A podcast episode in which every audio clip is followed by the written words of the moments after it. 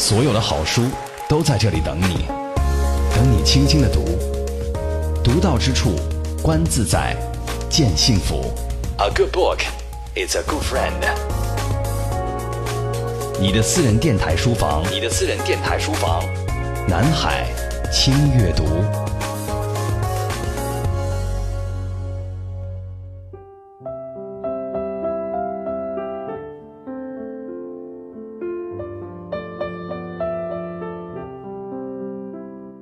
每个中国人的心中都有一个自己的江南，人们口口相传，那里有杨柳如烟、杏花漫天、流水潺潺、少女采莲。然而，什么才是真正的江南？在作家黑桃看来，脂粉苏杭是对江南的一种以偏概全式的粗暴文化遮蔽，而这种遮蔽时日已久。作为一名在场者和见证者，黑桃在《七兰书简》一书当中，凭借亲历体验，用个人视角，努力呈现一个真实江南的地理空间和文学空间，呈现江南这块土地久被遮蔽但确实存在的另外一种美。这里是微言细语版本的轻阅读，我是周薇。今天呢，编辑丁旭宇和周薇希望能通过我们这一期的《七兰书简》。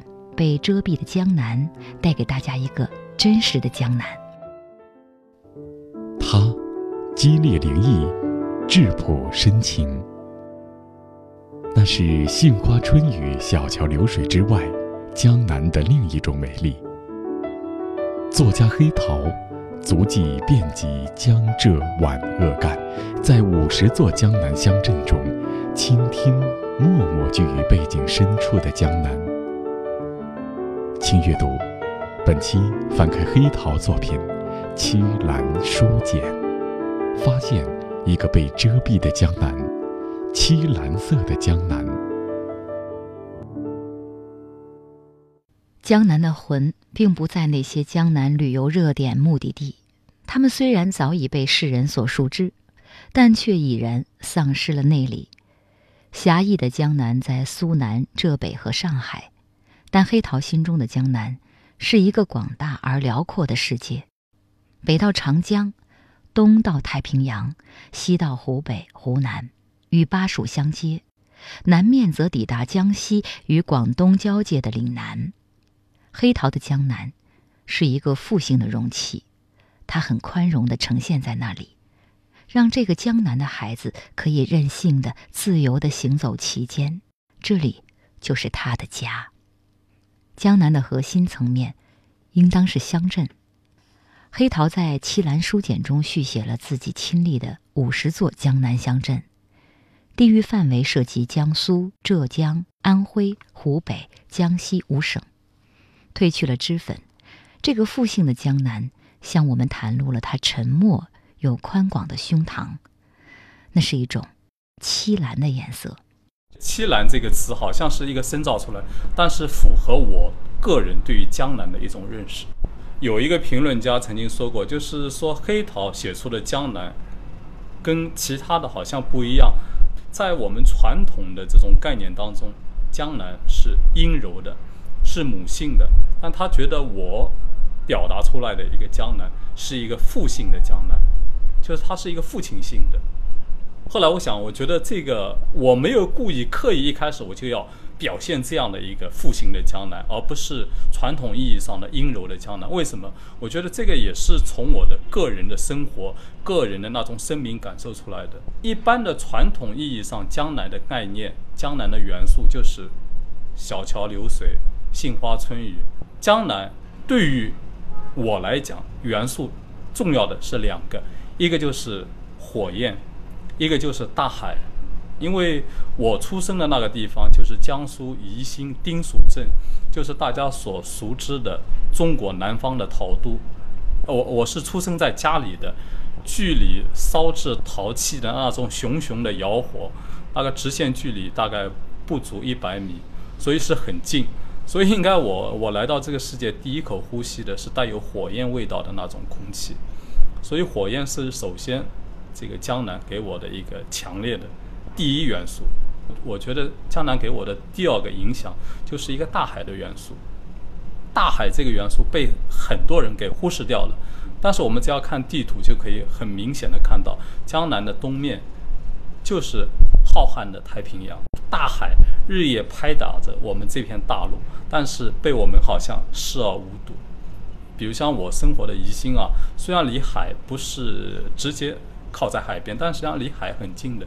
这个大海的元素，每年夏天，特别是台风来了，我们也是能够感受到的。所以这个无形之中之中，它也是潜移默化的对我的生活、对我的这种成长发生的重要的影响。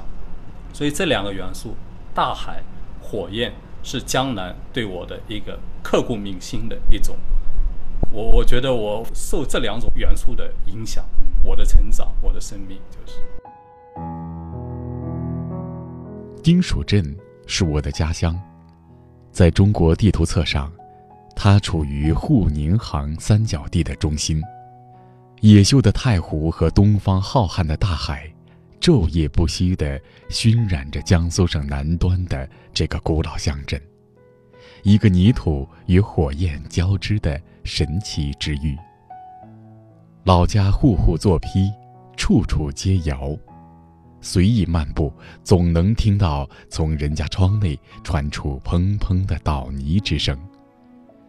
制陶，这一火焰和泥土的古老手工艺，依然是当前绝大多数丁蜀百姓赖以生存的劳作方式。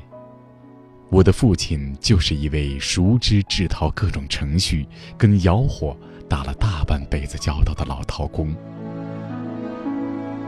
相传古时太湖里有一条乌龙，被天上玉帝派遣，专管耕耘播雨之事。因太湖西岸丁蜀一带百姓不敬天神，玉帝便惩罚他们不施雨水。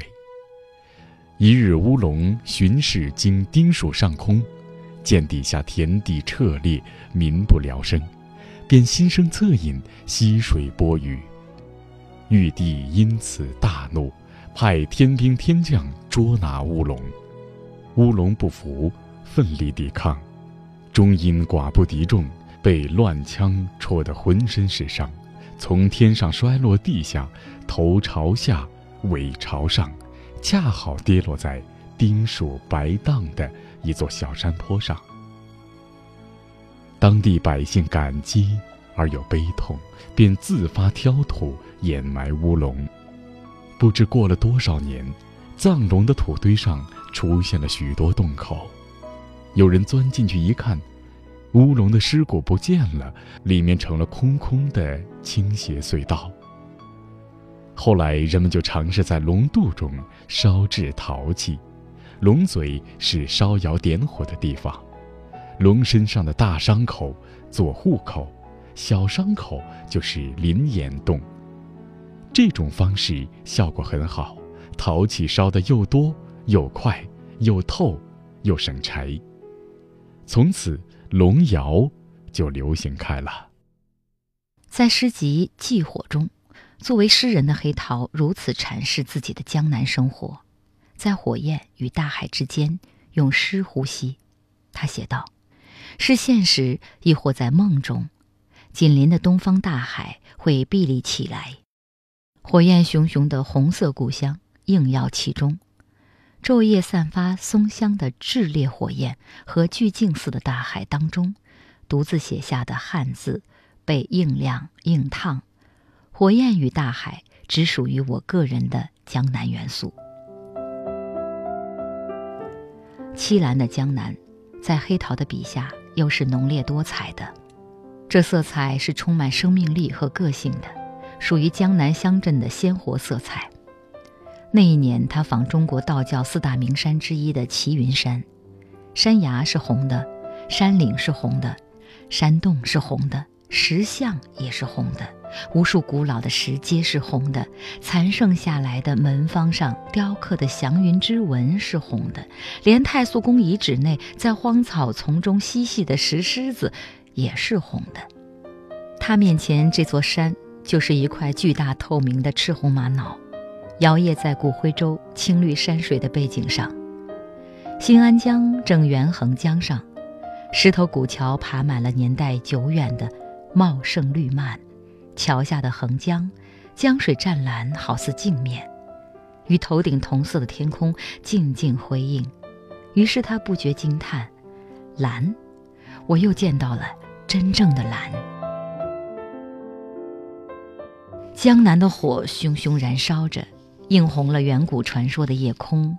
拨开江南的雾气，能听得到血液中奔腾澎湃着古江南的历史回响。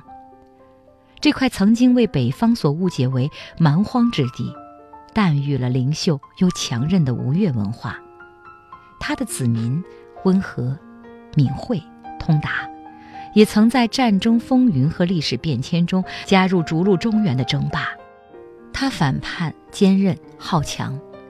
这里有以死亡形式完成生命意义的吴国第一勇士刺客要离，有三千越甲中破吴的越王勾践，舞剑的越女已经消失在历史中，青铜剑的寒光穿透岁月的尘埃，依旧映照着江南水泽的粼粼波光。江南的这种复兴，它这种力量跟北方的那种复兴力量，它还是不一样的。就好像刚才我说的，江南对于我来讲的两个重要的元素，火焰和大海。火焰和大海有一个共同的特征，就是看起来它们还是很柔的，外表是很柔，火焰是很柔的，大海水是很柔的，但就是在这个柔的它的内核具有强大的力量。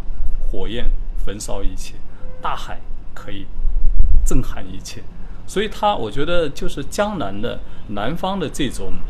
力量的城市，它很像我们一种东方的精神，我我们古老东方的精神，我们这个就是汉民族的文化，看起来很柔弱，但它的内在它有很强大的力量。就是很多外来的，也许它短时期内被受到了戕害，但是它。有顽强的修复自身的能力，它也能够融化异族文化的一种能力。我觉得这就是一种东方的太极的精神。好像外表看起来它很容易受伤，很容易被这个呃伤害，但是实际上，它的内在、它的内核是打不败的。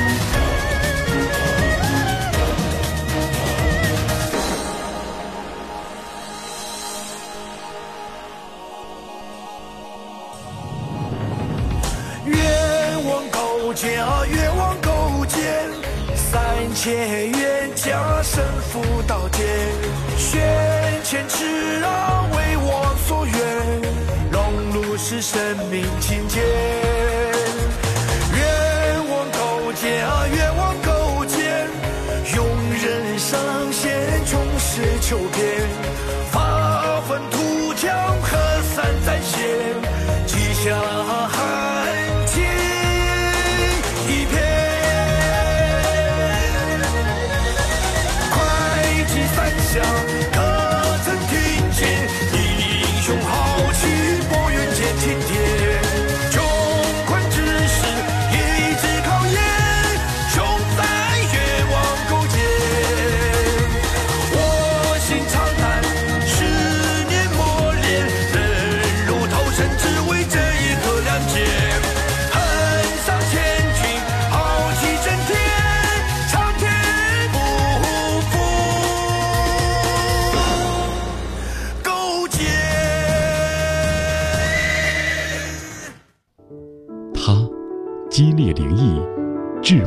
深情。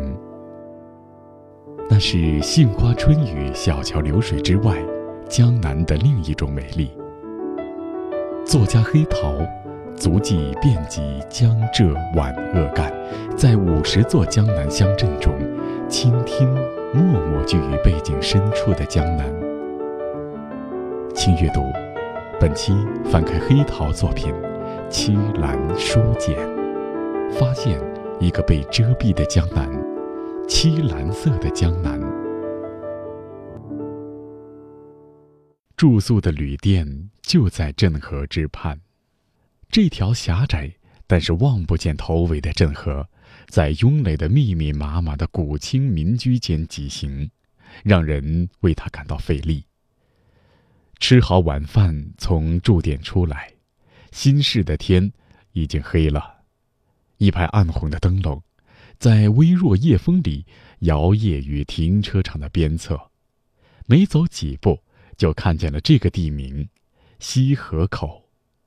蓝底白字的地名铁牌旁边是一座石桥，桥面由两块长厚的石板构成，石板与石板间的缝隙很宽，站在桥上，能见底下灰白的河水在缓缓流淌。镇河两岸是漫长旧街，我们所走的这边。则是由倾斜木柱支撑住的沿河廊棚，头顶尽是人家歪歪扭扭的祖传木格。廊棚黑暗，地亦不平，人行其间像正在走向梦的深渊，一个没有尽头的沾带着鱼腥及疲惫世尘的梦的深渊。镇影剧院看上去是新建的。要踏很多级台阶才能抵达它的大门，因此簇新的影剧院看上去高大巍峨。剧院门厅内是一排靠墙的电子游戏机，众多少年或青年男女正聚精会神地沉浸在他们眼前的虚拟世界。台阶下边一面小小的水泥广场上，歇满了等待载客的人力三轮车。一张巨幅的广告喷绘画矗立其上，像强权政治一般暴力地攫取着所有人的目光。广告喷绘画的焦点是人像，一位妖娆的、穿着暴露的丰乳肥臀美女。广告当然还有文字，模拟超级震撼秀，红遍香港的著名艺人倾情献演。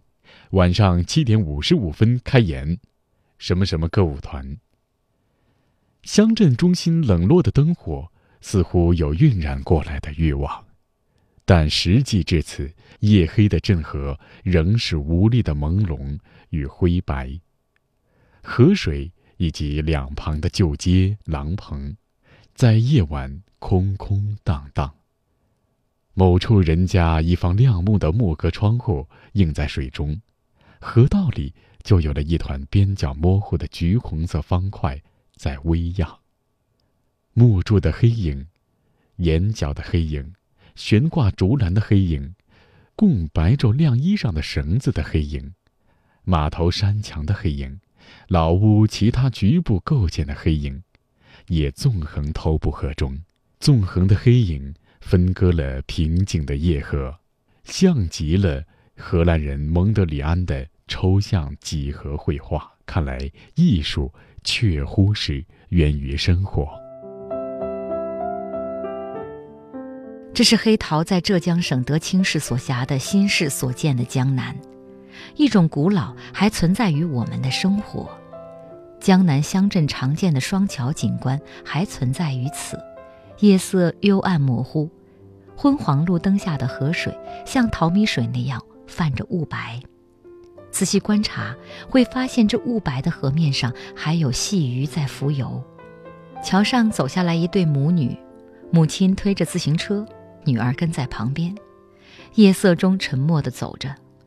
长长的旧街上，黑桃见到过一个依着木门让奶奶或外婆梳头的可爱小女孩，一面爬满鲜红藤蔓的颓起古墙。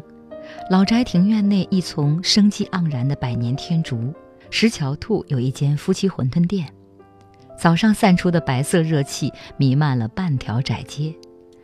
他在这里吃了一碗久违了的、带有童年味道的滚热馄饨。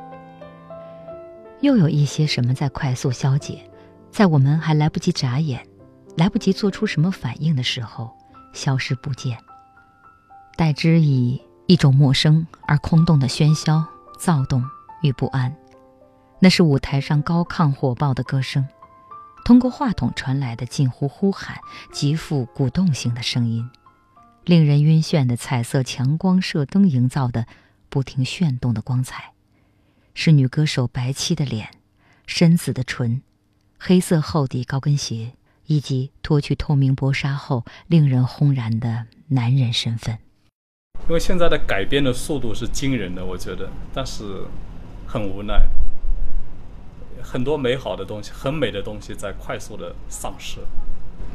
比如像我很喜欢的一个安徽泾县的，叫桃花潭的这个地方，就李白写过的“，桃花潭水深千尺，不及汪伦送我情”。我第一次去的时候，那个地方叫陈村，陈村公社，但现在去已经改名为桃花潭镇。当年去的时候，什么人都没有，也不收门票。但现在是游人如织，我觉得当然这个美好的地方是要大家都去啊。但是从我个人的一种感受来讲，我觉得有很多的东西已经没有了，就是。所以有一个日本作家叫古崎润一郎，写过一本散文，薄薄的小册子，翻译成中文的叫《音译礼赞》。然后他就觉得他在自己在外面。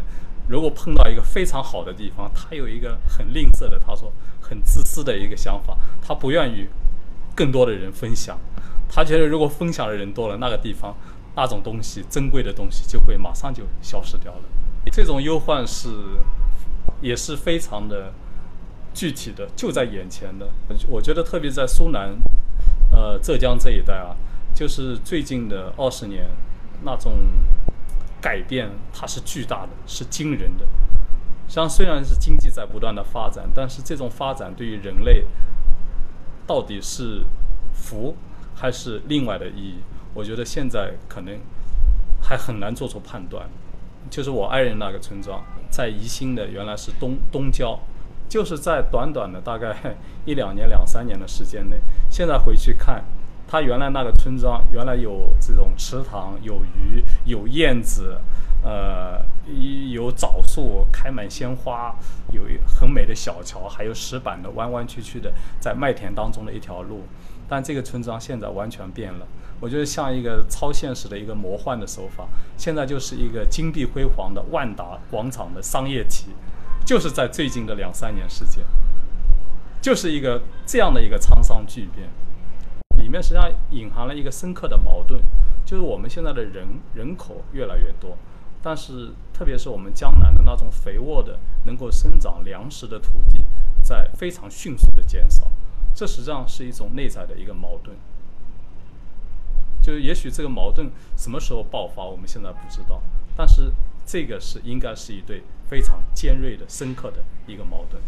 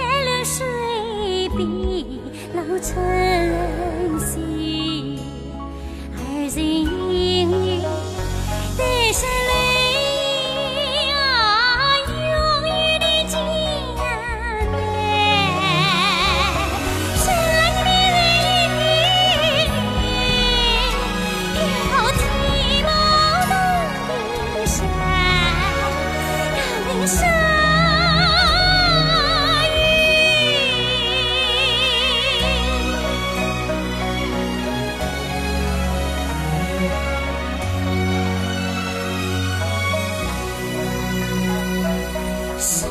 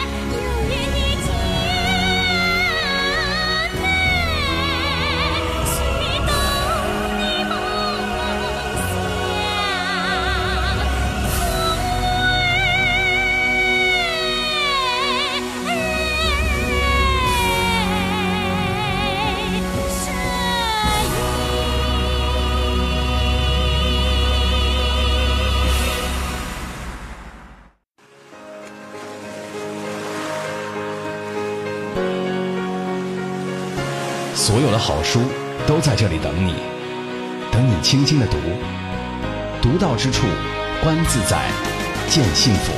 A good book is a good friend。你的私人电台书房，你的私人电台书房，南海轻阅读。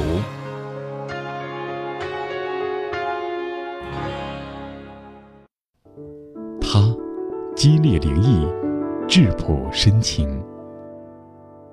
是杏花春雨、小桥流水之外，江南的另一种美丽。作家黑桃，足迹遍及江浙皖鄂赣，在五十座江南乡镇中，倾听默默居于背景深处的江南。请阅读，本期翻开黑桃作品《凄蓝书简》，发现一个被遮蔽的江南，漆蓝色的江南。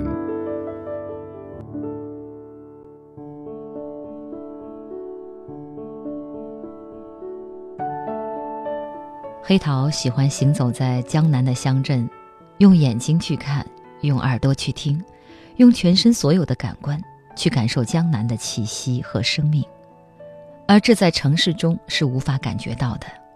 钢筋水泥的森林中，其实有大片的桃林，也失去了植物本身动人的东西。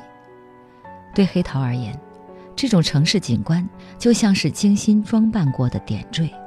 但是，当他行走在一个偏僻的小山村，或者是一个平原的村庄，在他有点塌陷的河埠旁边，突然有一株桃树，一株野野的开着花的野桃树出现在天地之间，仿佛多了一抹动人的亮色。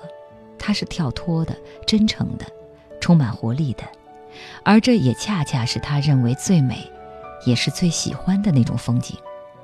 所以，他行走在江南的乡镇，江南的村庄，是他的富矿，绝对是富矿，永远开采不尽。我觉得我根本没有进入，我只是看到了它的一角，它有一个深邃的一个世界，我根本还没走进去，但它对我充满着诱惑。我认为行走也无所谓，你就是任何你生活在你的任何的一个地方，你所生活的那块地域，只要你真正的用心发现，你一定会看到。只属于你的那种东西。在江南行走，也许那些少有人知的安静小路，就曾经有过很多很多的故事。比如，野外徒步爱好者的经典路线——徽杭古道。这条古道西起安徽省宣城市鸡西县涪陵镇，东至浙江省临安市马啸乡，北靠黄山，南依天目山。是古时联系徽州与杭州的重要纽带，也是历史上徽商与浙商交流贸易的重要通道。据说清代著名的红顶商人胡雪岩年少时也曾沿着古道肩挑背扛到浙江去经商。几年前，黑桃和一位师长一起行走徽杭古道，一路上也不过遇见两三人而已。二零一六年。他又走上了徽杭古道，来到鸡西县上庄村，那是胡适的故乡。古徽州人极为重视水的处理，水是财，如果村里的水不管不顾，让它径自流出村外，那么这个村子的财气福气就会外泄一空。为了凝聚望族之气，徽州人对水的送别格外隆重，分别用树桥。亭房园作为送水的仪仗，如此隆重的送别，让村民心中也得到安慰。水虽然流走，但承载的吉兆祥瑞则全部被留了下来。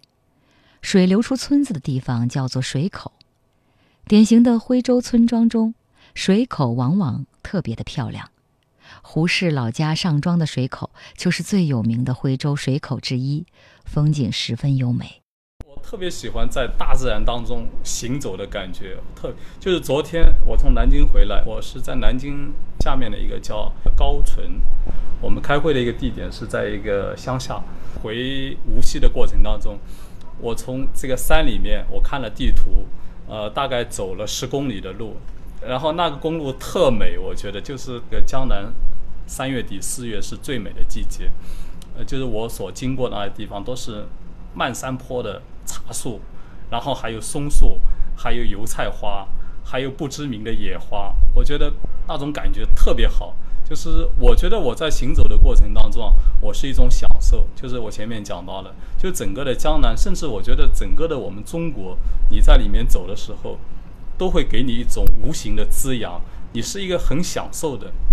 就是我一般如果出去，最不喜欢的，就是一种跟旅行社的出游，其次就是一种集体的出游。这两种出游的方式，我觉得虽然你到达了一个地方，但实际上你跟那个地方。还是分隔的很遥远，你好像就是人在一个玻璃瓶当中，你能够看到外界的一切，但是你跟你所置身的环境你是没有交流的。我很多时候确实是一个人，但是也有跟朋友一起，呃，走了很多地方，比如像江南的几个省省的交界的地方，全部呃用步行走过，比如像江苏和安徽松林古道。是从呃安徽的广德到江苏的溧阳，呃，比如像江苏到浙江，也有一条这个山间的公路，很僻静的。江苏和浙江分界的那个山岭上，那个山岭也很有意思，呃，叫悬脚岭。悬挂的悬就是脚，我们人走路的脚的脚，然后山岭的岭，悬脚岭当年是孙权射老虎的地方。因为孙权他十五岁就做我老家宜兴的，当年叫阳县，十五岁做阳县长，然后他在那里射过老虎，然后在这个悬角岭，也就是江苏和浙江分分界的那个岭上，还有一个古迹叫晋会亭，边境的晋，相会的会，亭子的亭，这个晋会亭就是在唐代，每到春天的时候，就是宜兴所属的常州府跟浙江长兴所属的湖州府，他们两地的地方首长就在那里碰头谈工作。他们谈的工作主要就是采茶、制茶、运茶。这一代的茶就是所谓的是贡茶，在唐代是要送给这个长安的皇帝喝的。所以有一句诗叫“天子未尝阳县茶，百草不敢先开花”。就那里的茶，宜在宜兴目前叫阳羡雪芽，然后在长兴目前的那个茶叫紫笋茶。这两个茶实际上在唐代，因为他们是一片茶厂，都是进贡给皇帝的。这个地方实际上徒步走也特别好。然后我印象很深的有一个，就是在我们城市当中，人与人之间那种丧失了的那种非常淳朴的感情，在更广大的地区。在更广大的民间，它还是保存的非常好。呃，我印象最深的讲到这一点，就是我在江西，呃，上饶盐山县，我去鹅湖书院，有一个著名的鹅湖书院，在宋代。呃，我去的时候，我是从上饶城里乘的中巴车，那个中巴车它不到鹅湖书院的，就是到一个大路边上有一条小路进去，我就在这个路边中途下车了，然后看到一个很小的木牌子。鹅湖书院五公里。寂冷起伏的山野间，身后突然响起的车声特别醒耳。扭头一看，一辆车厢漏着泥水的农用小型卡车，正在吃力地爬上坡来。我立在路旁招手，卡车在我身旁停下。司机主动推开那扇咣当作响、没有玻璃的驾驶室门，热情地请我上去。这是一位满脸胡子脏乱、面容黑而憔悴的男人，估计一下应该在六十岁上下。问他的年纪，心里大吃一惊，他竟连五十岁都不到。他车上拉的是刚挖起来的山涧中的鹅卵石，这个呀。是给儿子造房子填屋基用的。他听说我是专程来看鹅湖书院的，神情变得很是自豪。不远，前面马上就到了。确实只有几分钟，转了两个弯，下一段长长的坡。男人把卡车停了下来，看见了吗？书院就在下面。我要扶他坐车前，原本热情的司机一下子非常严肃。他坚决拒绝。不仅如此，他还详细的向我解释，他的是货车，货车不是客车，货车搭人是坚决不能要钱的。山野之间，道之存焉。最终，我服从了这个憔悴而认真的卡车司机的意愿。鹅湖到了，隔了几处零散的农舍，一片收割后残剩稻茬的田野，白墙的书院就在对面那秀丽的鹅湖山脚下。大江以西，古称文献之邦，书院之建不知有几，为鹅湖之名。与白鹿并称天下。现在我来了，一个人，立足于这座著名书院的廊下与亭间。斯文宗主，书院内这座四柱三间五楼式明代石房上的题额“笔酣墨宝”，虽历经沧桑，却气血充盈，不动声色间显露的自信，与我强烈的震撼。山野之间，思闻之宗存焉。目睹此访，我不禁又想起了来时路上搭我的那位胡子脏乱、拒不收钱的卡车司机。行走是为了看沿途的风景，也是为了沿途的人，过去的和现在的人。距离中国哲学史上著名的朱熹、陆九渊、鹅湖之会已经过去了将近一千年的光阴，现代化的进程肆无忌惮地弥漫侵袭着江南的乡村，但诞生中国文化史经典事件与中国文学史经典作品的原初地理空间，仍然有不少完好存在着，并且还在强劲散发着当时的自然气息。当黑桃行走在江西省盐山县所辖的鹅湖时，他尤为强烈地感受到这一点。漫步于鹅湖的乡间田埂，眼前所见仿佛正是再现了唐诗射日：“鹅湖山下稻粱肥，豚乍鸡栖半掩飞。桑柘影斜春社散，家家福得醉人归。”走进鹅湖书院。虽然历经几百年的风霜，屋舍也不是当年朱熹和陆九渊相会时的鹅湖寺原物，但黑桃一人静立于书院的青石亭间，仿佛能依稀感受到南宋名士当年的机变之音。这和司机坚持不收他车费的话语一起融汇成一股巨大的力量，极大的震动了他。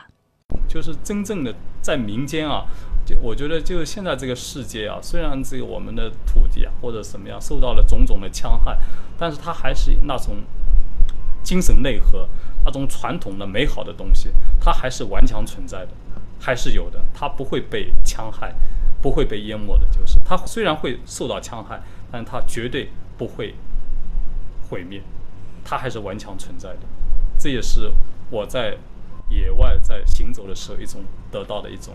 非常深刻的一种激励和安慰，就是我从高淳，然后走了十公里，走到了公路边，我知道那边有到前方的一个乡镇的一个乡村的中巴，然后我还是不是在路边等，我还是往前面走，车子来了，然后我招手。然后他就停了，我就上车了。我觉得我这种特别享受。我上了车以后，就是车上全部是当地的，像我的父辈啊、兄弟姐妹的这种人。因为我是出生在最底层的，我的母亲是农民，我的父亲是烧窑的工人。我我看到一个老者上来，他戴了眼镜，脸很瘦，戴了一个鸭舌的这个帽子，然后他颤颤巍巍的拎了一个刚刚从集市上买的一个长筒型的一个。白铁皮打的炉子，哎，然后他大概他坐了二十分钟左右的车，然后到前面一个油菜花盛开的一个路口，他又下车了。我觉得这些都是对我来讲，我我有说不出的一种感动和满足。就是，我觉得现在的很多的城市人丧失了在野外的能力，丧失了和大自然交流的能力。我觉得真的这一点，我觉得我自己还仍然保留。他激烈灵异，质朴深情。那是杏花春雨、小桥流水之外，江南的另一种美丽。作家黑陶足迹遍及江浙皖鄂赣，在五十座江南乡镇中，倾听默默居于背景深处的江南。请阅读，本期翻开黑陶作品《七兰书简》，发现一个被遮蔽的江南，漆蓝色的江南。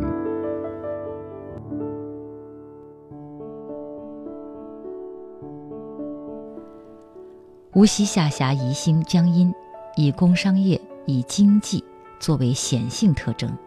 在这样的背景下，无锡的文学也是传承有序、脉流清晰。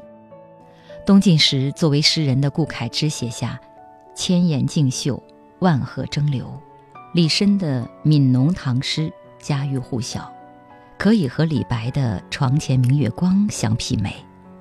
少年听雨歌楼上。红烛昏罗帐，壮年听雨客舟中，江阔云低断雁叫西风。而今听雨僧庐下，鬓已星星也。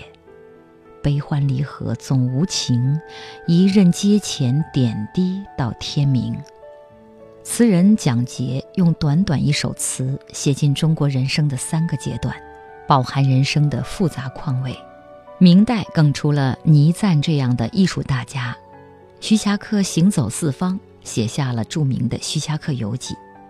清代，横塘退士孙朱编选的《唐诗三百首》，成为流传最广、影响最大的唐诗经典选本。宜兴丁蜀镇是黑陶的故乡，是他最初认识江南的地方。买田阳县吴江老。从初只为西山好，泥土与火焰的丁蜀镇，曾是苏东坡期待能够买一小园种柑橘三百本的养老之所。他曾多次到宜兴，长子苏迈和次子苏代等曾在宜兴生活多年。他还将自己的外甥女嫁给了一位叫做单溪的宜兴才子。四川人苏轼的影音气味。至今存留于故乡的空气里。除了蜀山的命名与之有关，一则焚气还屋的故事，在陶都也是家喻户晓。苏轼晚年辞官，在宜兴丁蜀买下若干田宅，准备定居。某次，东坡与当地友人月下散步，路过一座村庄，闻听一个老婆婆的伤心哭声。他们便推门进去询问原因。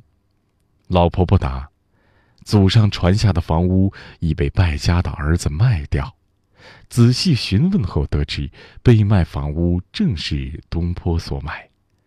苏学士听完，立即返家取来屋契还给老人。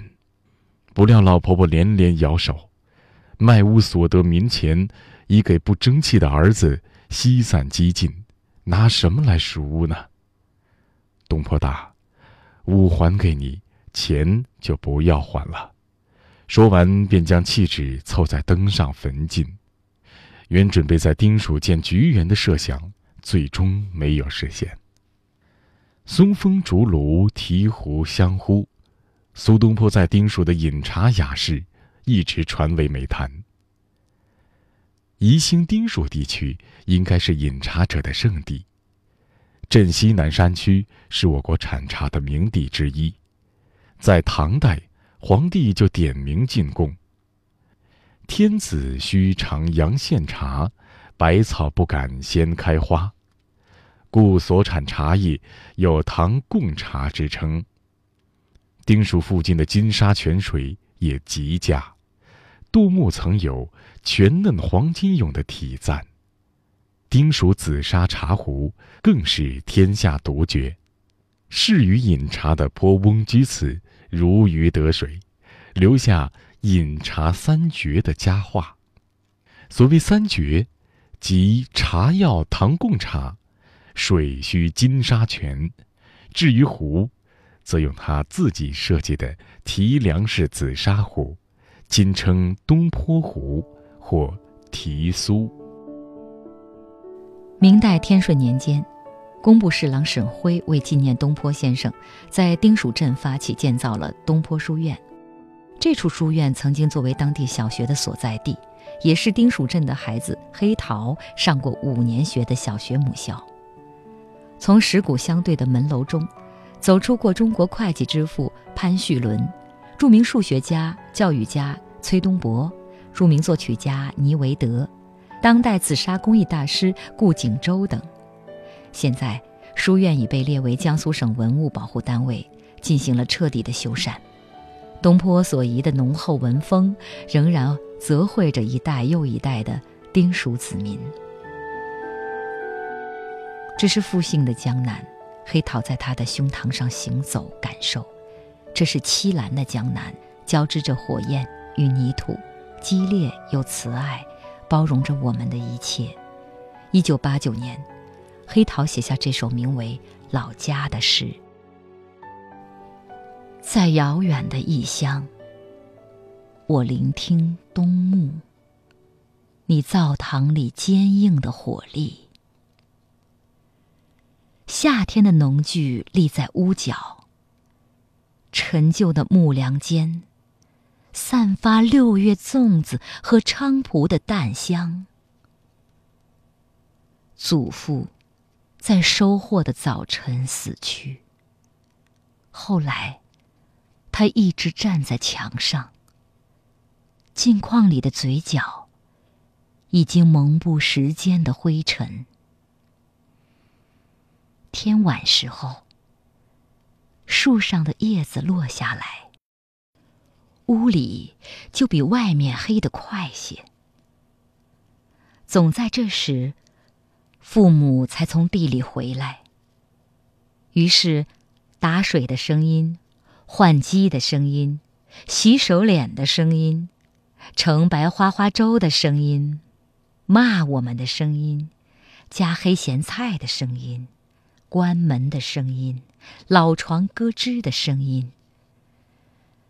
关门，灯熄了，锅灶开始呼吸。东方的那颗星又大又亮。我不敢说话。异乡的冬暮里，我目睹记忆中这些坚硬的火力，噼噼啪啪掉落心上，给我颤抖，以及无言之秘。从黑桃的诗里走出来，于是也要结束今天的轻阅读了。这一次。我和丁旭一起走在江南的路上，一起和黑桃聊江南、品江南。我突然意识到，这就是黑桃笔下复兴的江南，这是凄蓝的江南，有火焰，也有泥土。如果各位在这一期轻阅读当中感受到了复兴的江南，我想我在这里已经会有一抹会意的微笑。好。本期微言絮语版本的轻阅读就是这样，感谢各位，我们明天再约。